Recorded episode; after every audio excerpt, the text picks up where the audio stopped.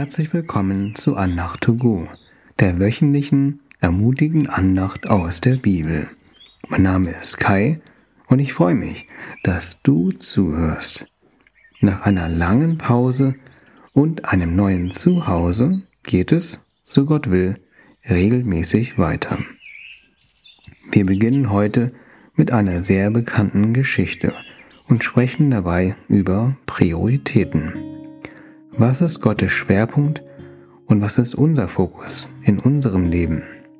Wir betrachten dazu zuerst das Leben von Jona. In Jona 1, Verse 1 bis 3a lesen wir, und das Wort des Herrn erging an Jona, den Sohn Amitais folgendermaßen, Mache dich auf, geh nach Nineveh, in die große Stadt, und verkündige gegen sie, denn ihre Bosheit ist vor mein Angesicht heraufgekommen.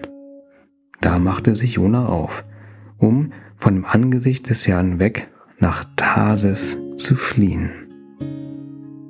Was ist Gottes Priorität? Ihm geht es um Gnade und dass Menschen zu ihm umkehren.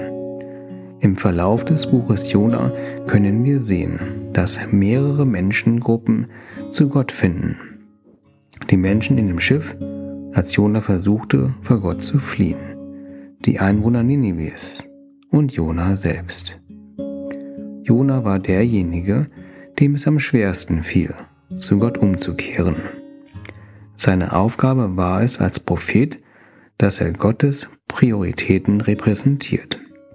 Aber der Sprecher Gottes hörte zuerst nicht auf die Anweisung Gottes. Ihm waren andere Dinge wichtiger als das, was Gott wichtig war. Obwohl Jona sehr einschlägige Erfahrungen mit Gott machte, auf dem Schiff, wo er fast ertrank, verschluckt im Inneren eines Fisches und unter einer Staude, wo er von Gott lernte. Verstand er erst am Ende des Buches Jona, was Gnade für andere Menschen bedeutet. In Jona 4, Vers 5 steht, Hierauf ging Jona zur Stadt hinaus und ließ sich östlich von der Stadt nieder und machte sich dort eine Hütte und saß unter ihrem Schatten, bis er sehe, wie es der Stadt ergehen würde. Im Prinzip erwartete Jona, dass Nineveh zerstört wurde und hatte Probleme damit, dass Gott gnädig gegenüber Nineveh war. Nun kommen wir zu einer Situation im Alten Testament, in der jemand bessere Prioritäten zeigte. Der König David brachte die Bundeslade zurück nach Jerusalem. Diese wurde später im Tempel in Jerusalem aufbewahrt. Damals konnte man nur dort Gott begegnen. David hatte Ehrfurcht vor Gott.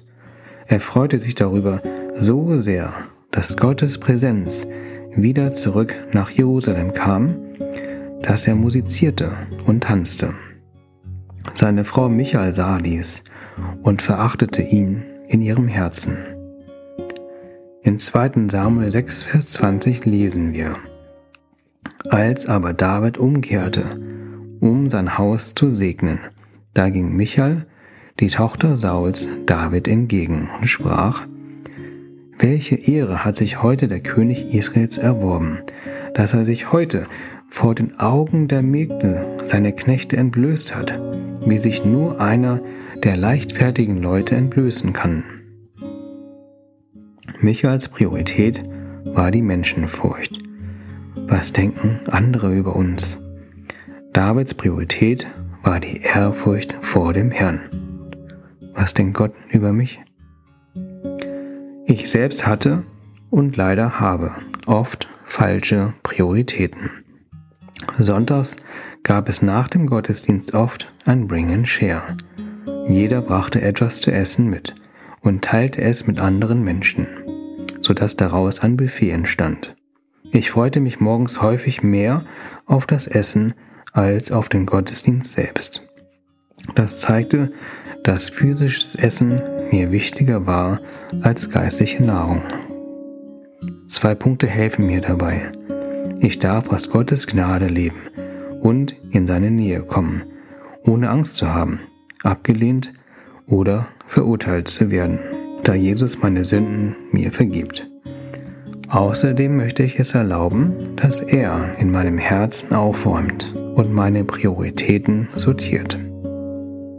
Dann gibt es eine Bibelstelle, die scheinbar im Widerspruch darin steht, dass wir Gott über den Menschen setzen sollen.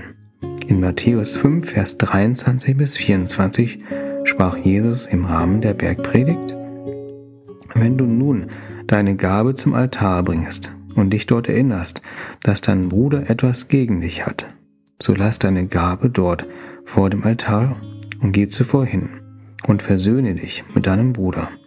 Und dann komm und opfere deine Gabe. Jesus kritisierte die Lehre der Pharisäer, die sich sehr auf das wörtliche Erfüllen der Vorschriften konzentrierte. Dabei sollten auch alle Opfervorschriften penibel eingehalten werden. Das Vergeben und Versöhnen gegenüber anderen Menschen wurde dabei fast aus den Augen verloren. Jesus korrigierte diese Haltung. Wir sollen auch eine Priorität auf unser Herz legen und nicht nur stur Gewohnheiten und Traditionen befolgen. Wenn unser Herz offen ist für Gottes Leiten und Reden und Jesus erlauben, unser Herz zu korrigieren, dann kann Gott bewirken, dass unsere Prioritäten mehr und mehr seine Schwerpunkte widerspiegeln. Unter anderem können wir in Philippa 4, Vers 8 nachlesen, was Gott wichtig ist. Im Übrigen, ihr Brüder, alles, was wahrhaftig, was ehrbar, was gerecht, was rein, was liebenswert, was wohllautend, was irgendeine Tugend oder etwas Lobenswertes ist. Darauf seid bedacht. Ich bete kurz.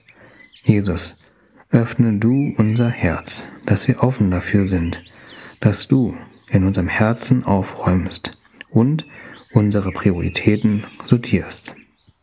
Zeige uns, was dir wichtig ist. Zeige uns, wo wir stur Gewohnheiten und Traditionen folgen. Und du möchtest, dass wir mehr mit Ehrfurcht und Liebe von dir gefüllt werden. Weise uns darauf hin, wenn uns unwichtige Dinge einen zu großen Stellenwert bekommen haben.